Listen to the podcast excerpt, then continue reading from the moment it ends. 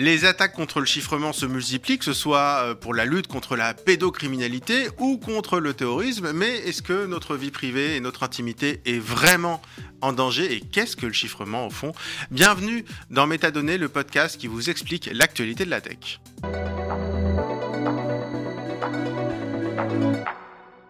Bonjour Romain Dignot. Bonjour Raphaël. Merci beaucoup de venir nous voir dans Métadonnées. Alors tu es chargé des affaires publiques chez Proton. Alors Proton, tu, vas nous l'expliquer aussi, mais c'est une entreprise euh, suisse qui est très axée sur la protection des données personnelles avec des services de mail, de VPN, etc. Euh, et euh, je voulais t'avoir parce que ça fait quand même quelques mois, et là ça s'intensifie à Bruxelles, qu'on parle d'attaques contre le chiffrement, contre les messageries chiffrées. On dit même que l'Union européenne voudrait aller, entre guillemets, presque mettre fin au chiffrement des messageries pour lutter contre la pédopornographie. Alors déjà, je voudrais qu'on revienne aux fondamentaux. Romain, euh, est-ce que tu peux nous rappeler concrètement ce que c'est que technologiquement le concept de chiffrement? On va parler de chiffrement de bout en bout. Hein. Ok, très bien. Ben, alors le chiffrement en général, c'est, on va dire, une technique cryptographique qui est là pour éviter qu'un message, par exemple, soit lu par quelqu'un qui n'a pas de lire. Mm. Donc une manière un petit peu voilà, d'emmêler les pinceaux euh, d'une personne qui voudrait intercepter un message. Alors en effet, c'est bien de préciser qu'il y a chiffrement et chiffrement de bout en bout. Mm. Euh, c'est deux choses qui sont différentes et on s'est rendu compte à Bruxelles que c'est quelque chose qui est très souvent confondu euh, dans la tête des gens. par exemple, on voit souvent pour les utilisateurs de Gmail, qui est pas chiffré de bout en bout, un petit cadenas qui indique euh, votre message est chiffré, votre échange est sécurisé. Alors, oui, c'est quoi la différence? Alors la différence, c'est qu'en fait, euh, Google a un protocole de chiffrement, alors qu'on va dire en transit. Donc entre le moment où moi, avec mon téléphone, j'envoie un mail, ce mail, il va passer par les serveurs de Google. Cette partie-là, c'est chiffré. Par contre, une fois qu'il arrive sur le serveur de Google, le mail est décrypté et réencrypté. Donc Google connaît le contenu de mon mail. Alors Google dit qu'il ne lit pas le mail. Non, qu'ils lisent pas, mais, techniquement, ils ont la possibilité. Après, je dis pas qu'ils le font, mais enfin, techniquement, ils ont la possibilité. Et d'ailleurs, ils le font dans une certaine mesure pour lutter contre le spam, par exemple, pour lutter contre euh, différents types d'abus. Euh, et ensuite, le message, une fois qu'il est retransmis au destinataire, il est rechiffré. Là encore, donc en transit. Chiffrement de bout en bout, bah, comme son nom l'indique, c'est du bout A qui est l'expéditeur du message au bout B qui est le destinataire.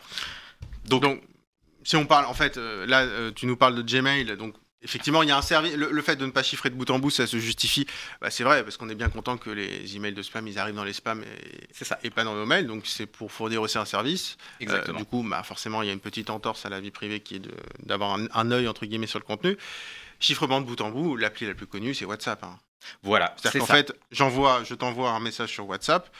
moi, je suis au courant de ce que je t'envoie. Tu es au courant de ce que je t'envoie. Mais Facebook, enfin WhatsApp, n'est pas au courant du contenu du message. Exactement, ils peuvent pas lire le contenu, même sur le quand il arrive, parce que le message est quand même stocké sur les mm. serveurs de l'entreprise, que ce soit Proton, que ce soit Meta, euh, mais l'entreprise n'a pas les clés en fait pour déchiffrer ce message. Les clés sont juste en possession de l'expéditeur et du destinataire. Et alors, euh, pourquoi est-ce que ça embête l'Union européenne? Ça fait quelques années, même pas quelques mois, que pas ça l'Union européenne, on va en parler. Hein. européenne, on va, en parler, mais là c'est la grosse actu du moment. Exactement. Donc en fait, euh, ce dossier dont tu parlais, qui est un dossier pour, euh, alors le nom de ce projet de règlement, euh, c'est un règlement pour prévenir et combattre les abus sexuels sur les enfants. Bon, on peut pas être contre. Bien sûr. Voilà, le but est tout à fait, euh, tout à fait louable et on le soutient. Maintenant, le premier problème qu'il y a déjà, c'est que ça paraît très large comme ça. Mm. Mais en fait, l'intégralité du texte se concentre sur les contenus en ligne. Les photos, les messages, les vidéos. Absolument pas sur une lutte contre les violences faites aux mm. enfants hors ligne entre guillemets. Oui, c'est un prisme technique, technologique. Exactement. Technologiquement en fait, on, on, lutte pas contre la pédopornographie, on lutte contre les échanges de contenu. Exactement, pour prévenir la diffusion et la rediffusion. ce qui est a priori louable aussi. Hein, bien sûr, voilà, bien sûr. Mais déjà, on voit qu'il y a une différence dans le, dans le cadrage, en mm. fait, entre le titre et ce qui est proposé dans le texte. Et ensuite, il y a pas mal de problèmes dans ce texte. Mm. Euh, on va dire que le cœur du souci, euh, c'est ce qu'on appelle les ordres de détection. Donc les opérateurs, les services comme Proton, mais aussi comme WhatsApp, comme Dropbox, euh, peuvent être amenés, si les autorités estiment qu'elles ne font pas suffisamment bien leur travail de lutte contre les échanges de contenu pédopornographique, peuvent être amenés à recevoir un ordre de détection. Cet ordre de détection suppose qu'un juge ou une autorité administrative euh, peut dire vous faites pas assez, maintenant on veut que vous mettiez en place le scan de tous les fichiers que vous avez. Parce que. Oh, mais comment tu scannes Alors, euh, oui, on parlait de WhatsApp en matière de chiffrement. Proton, parce que tu, tu me parles de Proton Mail, Exactement. qui est un service de mail chiffré qui est assez utilisé. Dropbox, j'a- j'avoue que Dropbox est chiffré aussi par de bout en bout. de bout en bout, il me semble pas. Je veux pas dire de ah oui, bêtises, c'est ça, mais il me semble pas. Donc, mais, euh, donc, dans ce cas-là, prenons WhatsApp et Proton. Ouais. Proton Mail, puisque euh, c'est deux services. Bon, toi, vous, c'est du mail et WhatsApp, c'est de la messagerie instantanée, mais enfin, ça change pas grand-chose. Donc, vous recevrez, vous, vous n'avez pas de vue sur les contenus, mais vous devez les analyser. Exactement. Ok, comment on fait? Exactement. C'est exactement le problème. Euh, en fait, c'est ce qu'on essaie d'expliquer. On essaie d'expliquer que nous, techniquement, technologiquement, c'est pas de la mauvaise volonté. On peut pas. Mathématiquement, c'est, on n'a pas les clés. Euh, c'est un protocole mathématique, le chiffrement de bout en bout, qu'on ne peut pas casser à la demande. Comme ça, c'est soit on l'a, soit on la passe. Très noir et blanc, malheureusement. Et, et Bah, ça, que ben, quand on veut regarder ce qu'il y a dans une enveloppe, on l'ouvre pas à moitié, quoi. Soit- Voilà, c'est ça. C'est ouvert soit- ou c'est fermé. Ouais. Et c'est exactement le même principe. Et en fait, beaucoup de politiciens, beaucoup de personnes pensent que c'est juste le fait qu'on veuille protéger la vie privée qui fait Mm. qu'on regarde pas. Et à chaque fois, quand on leur en parle, ils nous disent oui, mais bon, vous recevez un ordre, vous, vous- voilà, vous regardez. Vous- Oui.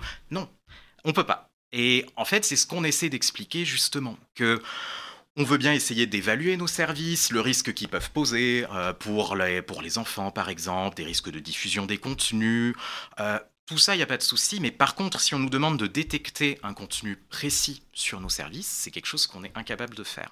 Alors, il y a quand même un truc, et euh, alors je, je t'avoue en toute transparence que ça m'a été soufflé par la Commission européenne parce que j'ai échangé avec eux sur ce, sur ce sujet-là. Ouais. Et eux, leur argument, euh, c'est de me dire, bah, on peut aussi analyser euh, sur le mobile, c'est-à-dire en local. Ouais. Euh, et ils m'ont donné un exemple. Bon, c'est vrai que ça fonctionne comme ça. Sur WhatsApp, par Mhm. exemple, il y a ce qu'on appelle une analyse, une analyse des liens dangereux. En fait, Ouais. sur WhatsApp, si tu as un lien d'un site d'arnaque ou d'un site euh, illégal, si tu l'envoies, en fait, WhatsApp va sur ton téléphone analyser ce lien, le comparer et savoir si ça correspond à une base de données de sites frauduleux. Et si tu l'envoies après dans le message, sachant que ça ne casse pas le chiffrement, WhatsApp intègre simplement une petite alerte en disant attention, ce site est dangereux. Alors eux, voilà, c'est leur argument. Moi, Oui, moi, moi, je ouais, le trouve pas inintéressant. Mhm. Euh, Est-ce que pour toi c'est enfin, recevable? Alors c'est recevable, en fait ça c'est tout un débat qu'il y a eu à Bruxelles sur ce qu'on appelle le client-side scanning. Mm. Donc on va dire le scan sur l'appareil Ah, En fait, avant d'encapsuler le message. Donc on, Voilà, on- on scanne avant pour que une fois que le message est encapsulé, il, il soit bien encapsulé. Exactement, un scan, par exemple, sur l'utilisation de Facebook. Facebook, quand on poste une image Mm. dessus, va scanner cette image. Ce scan, il a lieu sur les serveurs de Facebook. Oui, parce que c'est pas chiffré. Là, là, là, tu me parles de Facebook ou de Messenger, Voilà, c'est ouais, pas ouais. chiffré. hein. C'est ça, Voilà, exactement. Euh, par contre, en effet, il y a eu cette question où nous, on disait, on peut pas briser le protocole de Mm. chiffrement de bout en bout, c'est pas possible. Et donc, ce que nous a indiqué la commission, exactement ça, Mm. c'est-à-dire, mais là, vous avez pas à briser le protocole, Mm.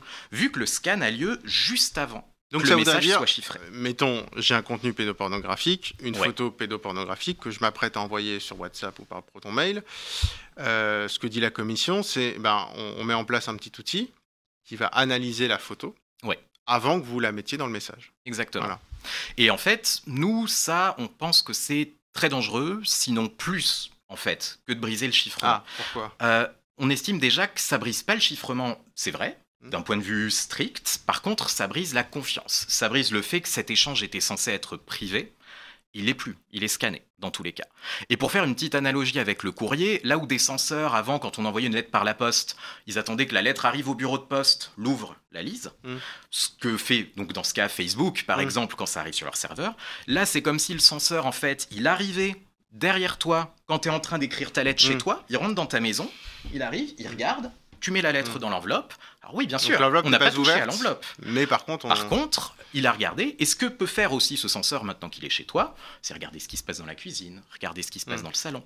En fait, tout le problème de cette technologie, c'est que ça va impliquer que soit au niveau euh, du, euh, du système d'exploitation, soit au niveau de l'application, il va falloir installer sur l'appareil de chacun des utilisateurs du service une base de données de ces contenus, pédopornographie en l'occurrence. Potentiellement aussi Oui, l'idée, c'est de comparer, euh, de comparer la photo à ce qui existe. En fait, il faut une base de données de photos, alors avec des, des- comment dire, des codes numériques. C'est pas toutes les photos qui seraient chargées, c'est une sorte d'empreinte digitale de la photo. C'est ça. Euh, donc, on aurait en local sur notre téléphone cette base de données qui pèserait pas non plus très lourd, mais voilà, qui permettrait de comparer une photo. Et, de savoir si ça correspond, si ça match ou pas. Donc c'est-à-dire qu'aussi que si c'est une photo qui n'existe pas dans la base de données, c'est plus compliqué. Alors ça c'est un autre problème, c'est que ce projet de règlement européen prévoit trois catégories de contenus qui mmh. peuvent être scannés, qui peuvent être l'objet d'un ordre de détection. Les contenus connus, en effet, qu'on a déjà répertoriés, qu'on a mis dans une base de données. Donc une photo qui s'est déjà échangée en ligne, par Exactement.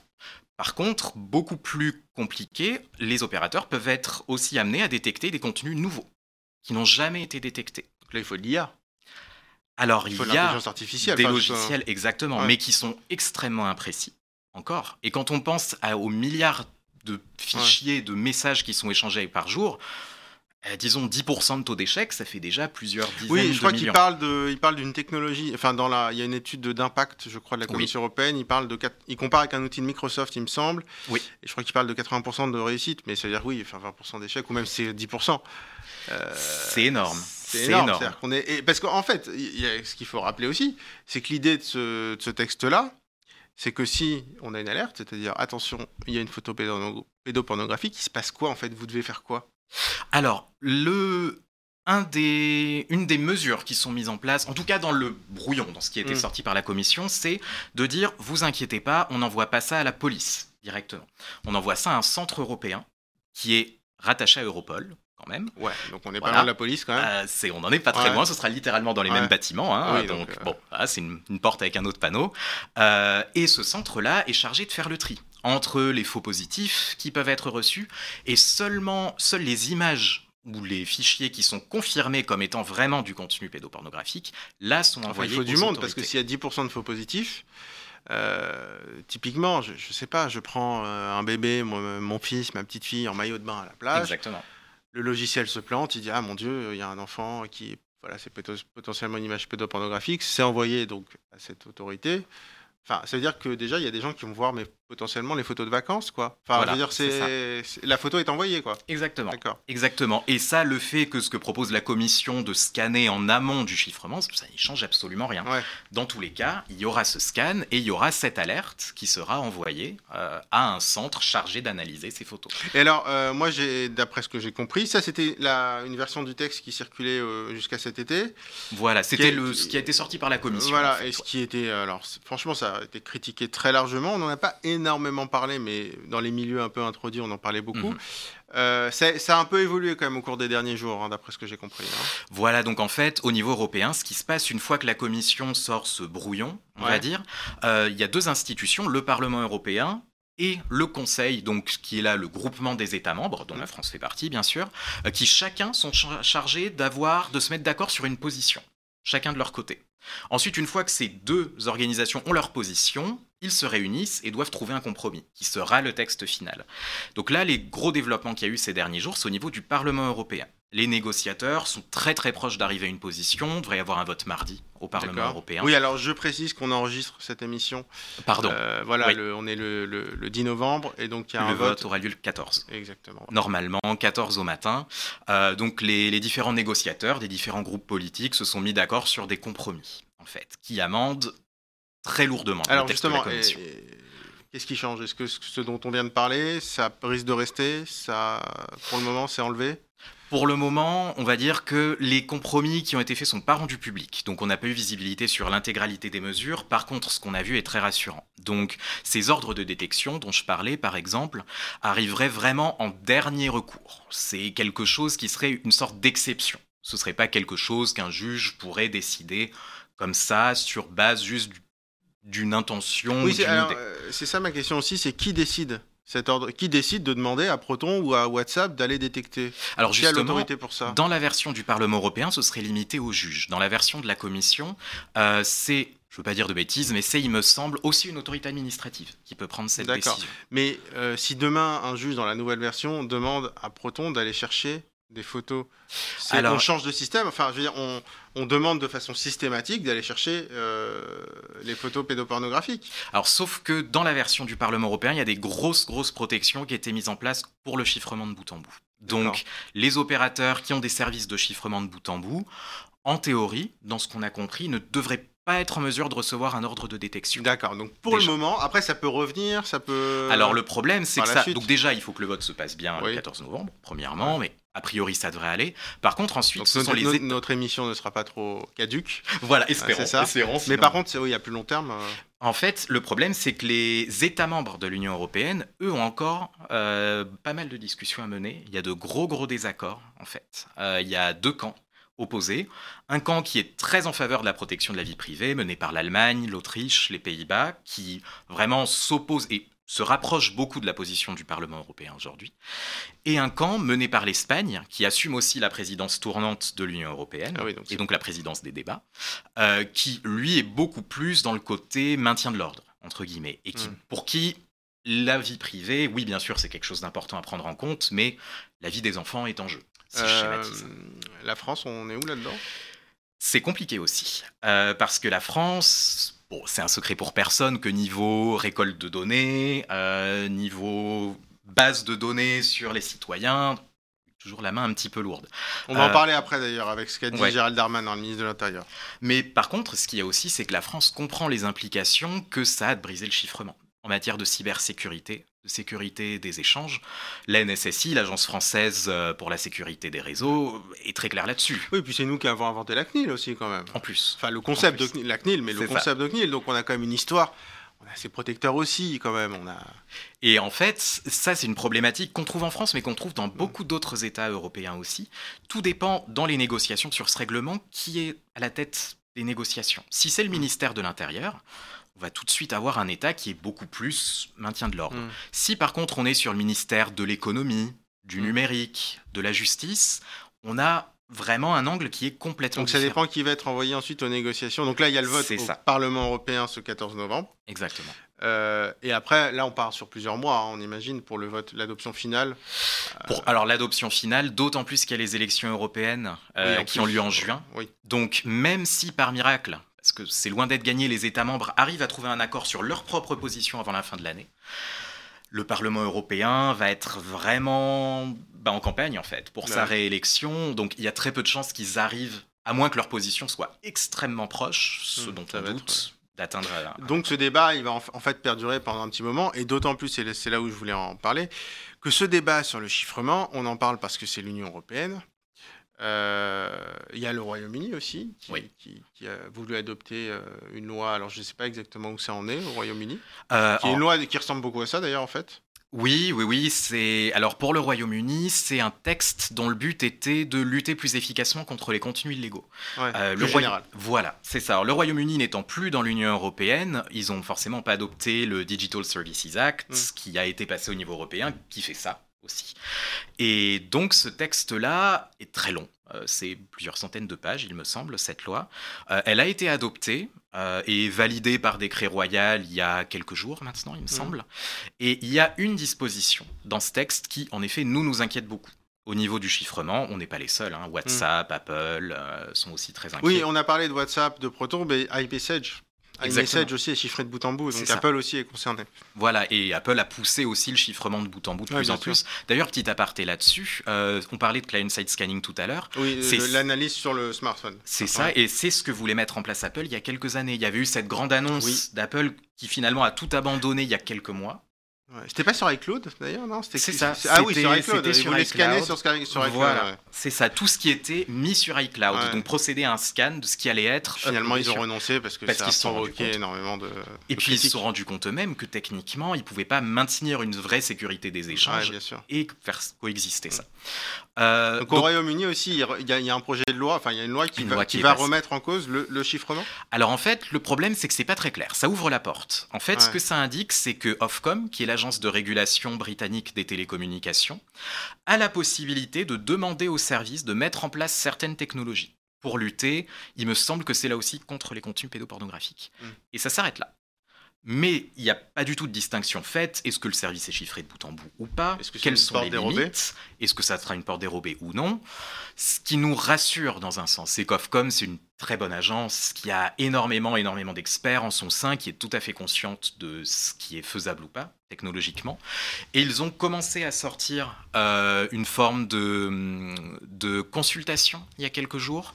euh, qui nous rassure, qui a priori indique que les services chiffrés de bout en bout n'auraient pas les mêmes obligations que d'autres. Alors, mais c'est une porte ouverte. On va revenir justement en parlant de porte ouverte. On va parler de porte dérobée puisque j'ai dit ce mot-là, mais euh, on va l'expliquer. En fait, une porte dérobée, quand un service est chiffré, enfin, d'ailleurs, je te laisse l'expliquer, tu le feras mieux que moi.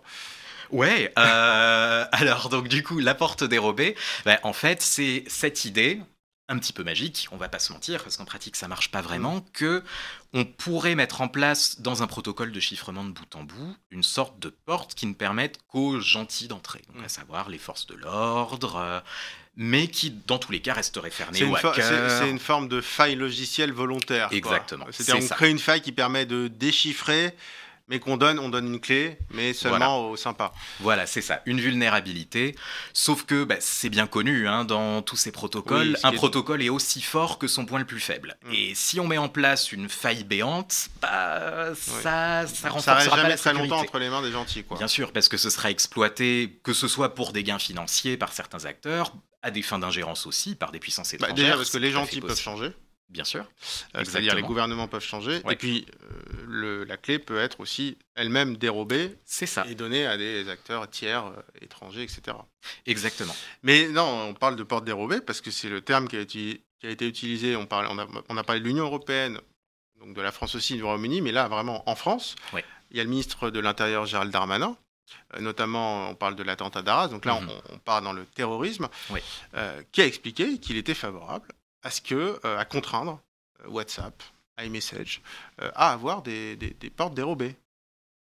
Tout à fait. Bon, c'est pas le premier. Hein. Ils ont tous essayé avant lui. Hein, je Exactement. Bernard Cazeneuve, il me semble, en 2016. Ce sont toujours des, ces grandes déclarations jusqu'à ce que les ministres se retournent vers leur service qui leur explique que c'est ni souhaitable. Est-ce que c'est une inquiétude Ça, tu sens que ça bouge parce que toi, tu es quand même à Bruxelles, donc tu es quand même bien informé sur ce genre de négociations. Euh, en plus, euh, imposer euh, des choses à Apple et WhatsApp, en fait, au niveau français, c'est pas possible, c'est au niveau européen. Donc, je pense que tu es quand même bien informé de ce qui se passe.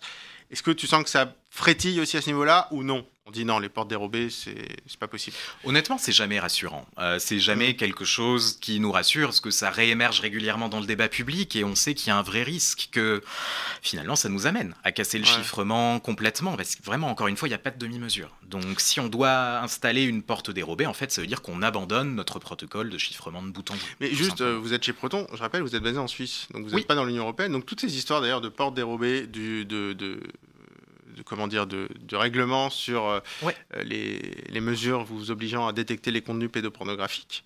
Ça vous concerne ça parce que vous êtes en Suisse, donc vous êtes dans, dans l'Union européenne? On est en Suisse, mais on fait malgré tout partie d'accords. Alors des accords qui sont en train d'être renégociés entre la Suisse et l'Union européenne. Ça a été bloqué pendant quelques temps, mais les négociations sont relancées. Donc on ne sait pas exactement quelle forme cette coopération prendra. Par contre, il y a une coopération qui n'est pas liée à l'Union européenne, une coopération internationale. Ce qui se passe, c'est que... Oui, c'est des accords euh, qui datent d'il y a quelques années, où il y a la Suisse notamment. Euh, j'ai un trou de mémoire sur le nom de ces accords. Alors oui, je ne veux pas dire de bêtises. Il y en a plusieurs, mais la Suisse, c'est dans des accords de, voilà, de, coopération, policière, judiciaire, internationale. Et donc en fait, ce qui se passe si une requête est adressée à Proton, euh, par exemple, un, juge belge qui veut savoir euh, voilà, quelque chose sur un utilisateur de Proton, cette requête est envoyée à la Suisse. Elle n'est jamais envoyée à Proton directement. Nous, Ça on la passe par les autorités suisses. Exactement. Qui donc contrôle cette requête, qui ont tendance à être assez conservatrices du fait, par exemple, que si elles reçoivent une requête russe, une requête chinoise, il y a très très très peu de chances mm. qu'elles passent le filtre des autorités suisses. Il y a vraiment des vérifications au niveau des droits de l'homme aussi. Par contre, il y a une requête qui est venue de la France il n'y a pas si longtemps. Euh, c'est pour ça que je trouve c'est très intéressant, parce que bon, autant sur le chiffrement, Bon, là, pour vous n'avez pas les données, donc à un moment, on va pas inventer les données qu'on n'a pas. Mais vous faites aussi du VPN. Et on a beaucoup parlé. Alors, c'était d'ailleurs, c'était même pas du VPN, c'était sur les adresses Proton Mail. Euh, alors, Les, en fait, oui, les messages sont chiffrés, mais il y a des métadonnées. Oui. Vous savez quand même qui envoie. Vous n'avez pas l'accès sur le contenu, mais comme WhatsApp et comme Apple, hein, tout le monde, euh, vous ne connaissez pas le contenu du message. Par contre, vous savez qui a envoyé ce message, à quelle heure, à partir potentiellement de telle adresse IP, etc. Euh, et récemment, euh, on a parlé de Proton indirectement, puisqu'il y a eu des alertes à la bombe anonymes, entre guillemets, pas très anonymes, notamment dans les aéroports. Il y avait le ministre Clément Beaune qui a dit Bon, ça vient de, ça vient de Suisse. On a tout de suite pensé à Proton. Puis après, moi, j'avoue que j'ai eu confirmation par d'autres biais que c'était une adresse Proton. Ça, c'est le type de cas où vous allez coopérer, j'imagine. Vous avez coopéré, j'imagine. Bah, dans tous les cas, nous, on coopère à partir du moment où on reçoit une requête valide des autorités suisses. D'accord. Donc là, la France a dit il y a eu des alertes à la bombe, ça vient de Proton, un mail Proton. Euh, bon, on a le contenu du mail puisqu'on est destinataire. Maintenant, donnez-nous le nom de, l'auteur de ce mail. Donc on demande à la Suisse, la Suisse demande à Proton, et Proton dit Ok, là on va regarder parce que c'est une alerte à la bombe, une fausse alerte à la bombe. Et, dans ces cas-là, on répond en effet avec les informations qu'on a. Donc, bon, dans ce cas-là, le contenu du message s'applique pas parce qu'on le connaît, bah qu'il a été envoyé à quelqu'un, c'est pas quelque chose. Mais en effet, on a certaines données autour du message, comme ben, quand on envoie une lettre par la poste, euh, sur l'enveloppe, il y a l'adresse, mmh. euh, il y a le cachet de la poste, on sait d'où ça a été envoyé. Nous, c'est pareil, c'est les données dont on a besoin pour procéder à mmh aux services en fait, mm. qui sont du coup des données différentes entre mail, VPN, Drive. On n'a pas du tout le même set de données. Le VPN, par exemple, on ne retient absolument aucune donnée. Étant donné le côté extrêmement sensible du VPN, qui redirige tout le trafic Internet mm. par nos serveurs, si on le voulait, on pourrait ouvrir et regarder. Mm. Et donc ça, c'est une question de confiance, et c'est pour ça qu'on fait en sorte. Euh, vous connaissez le mail du client vous Dans le cas du mail, exactement. Dans le cas du mail, on non, mais même pour le VPN, non, si on paye un VPN à Proton, on donne son mail, sa facturation, non euh, bah, On n'a pas, de log sur le VPN. D'accord. Sur le VPN, on n'a pas de log. Mais par contre, les mails, c'est vrai que voilà, s'il y a une demande, donc euh, ça. Finalement, parfois, il n'y a pas besoin de casser le chiffrement. On peut retrouver des aussi des coupables en regardant les bonnes données au bon moment. Et c'est pour ça qu'en fait, ce débat sur casser le chiffrement sur les portes dérobées, c'est pas parce qu'on est chiffré de bout en bout qu'on ne coopère pas, qu'on refuse de coopérer, qu'on ne fait rien. on coopère dans les limites de la loi et on apporte toujours certaines pièces d'information, en fait, pour aider à la construction d'un cas judiciaire. Alors oui, on n'apportera jamais l'échange magique par mail qui permettrait à, aux forces de police de résoudre un cas forcément. Par contre, voilà, on coopère avec les données qu'on a tant que la requête est valide et qu'elle passe par les autorités suisses. On n'accepte aucune requête qui nous est envoyée par mail directement et on en reçoit beaucoup. J'imagine. Merci beaucoup, euh, Romain Dignot. Donc, tu es chargé euh, d'affaires publiques euh, chez Proton. Hein. Proton, cette boîte suisse qui propose effectivement du, mail et des, services pour protéger sa, vie privée en ligne.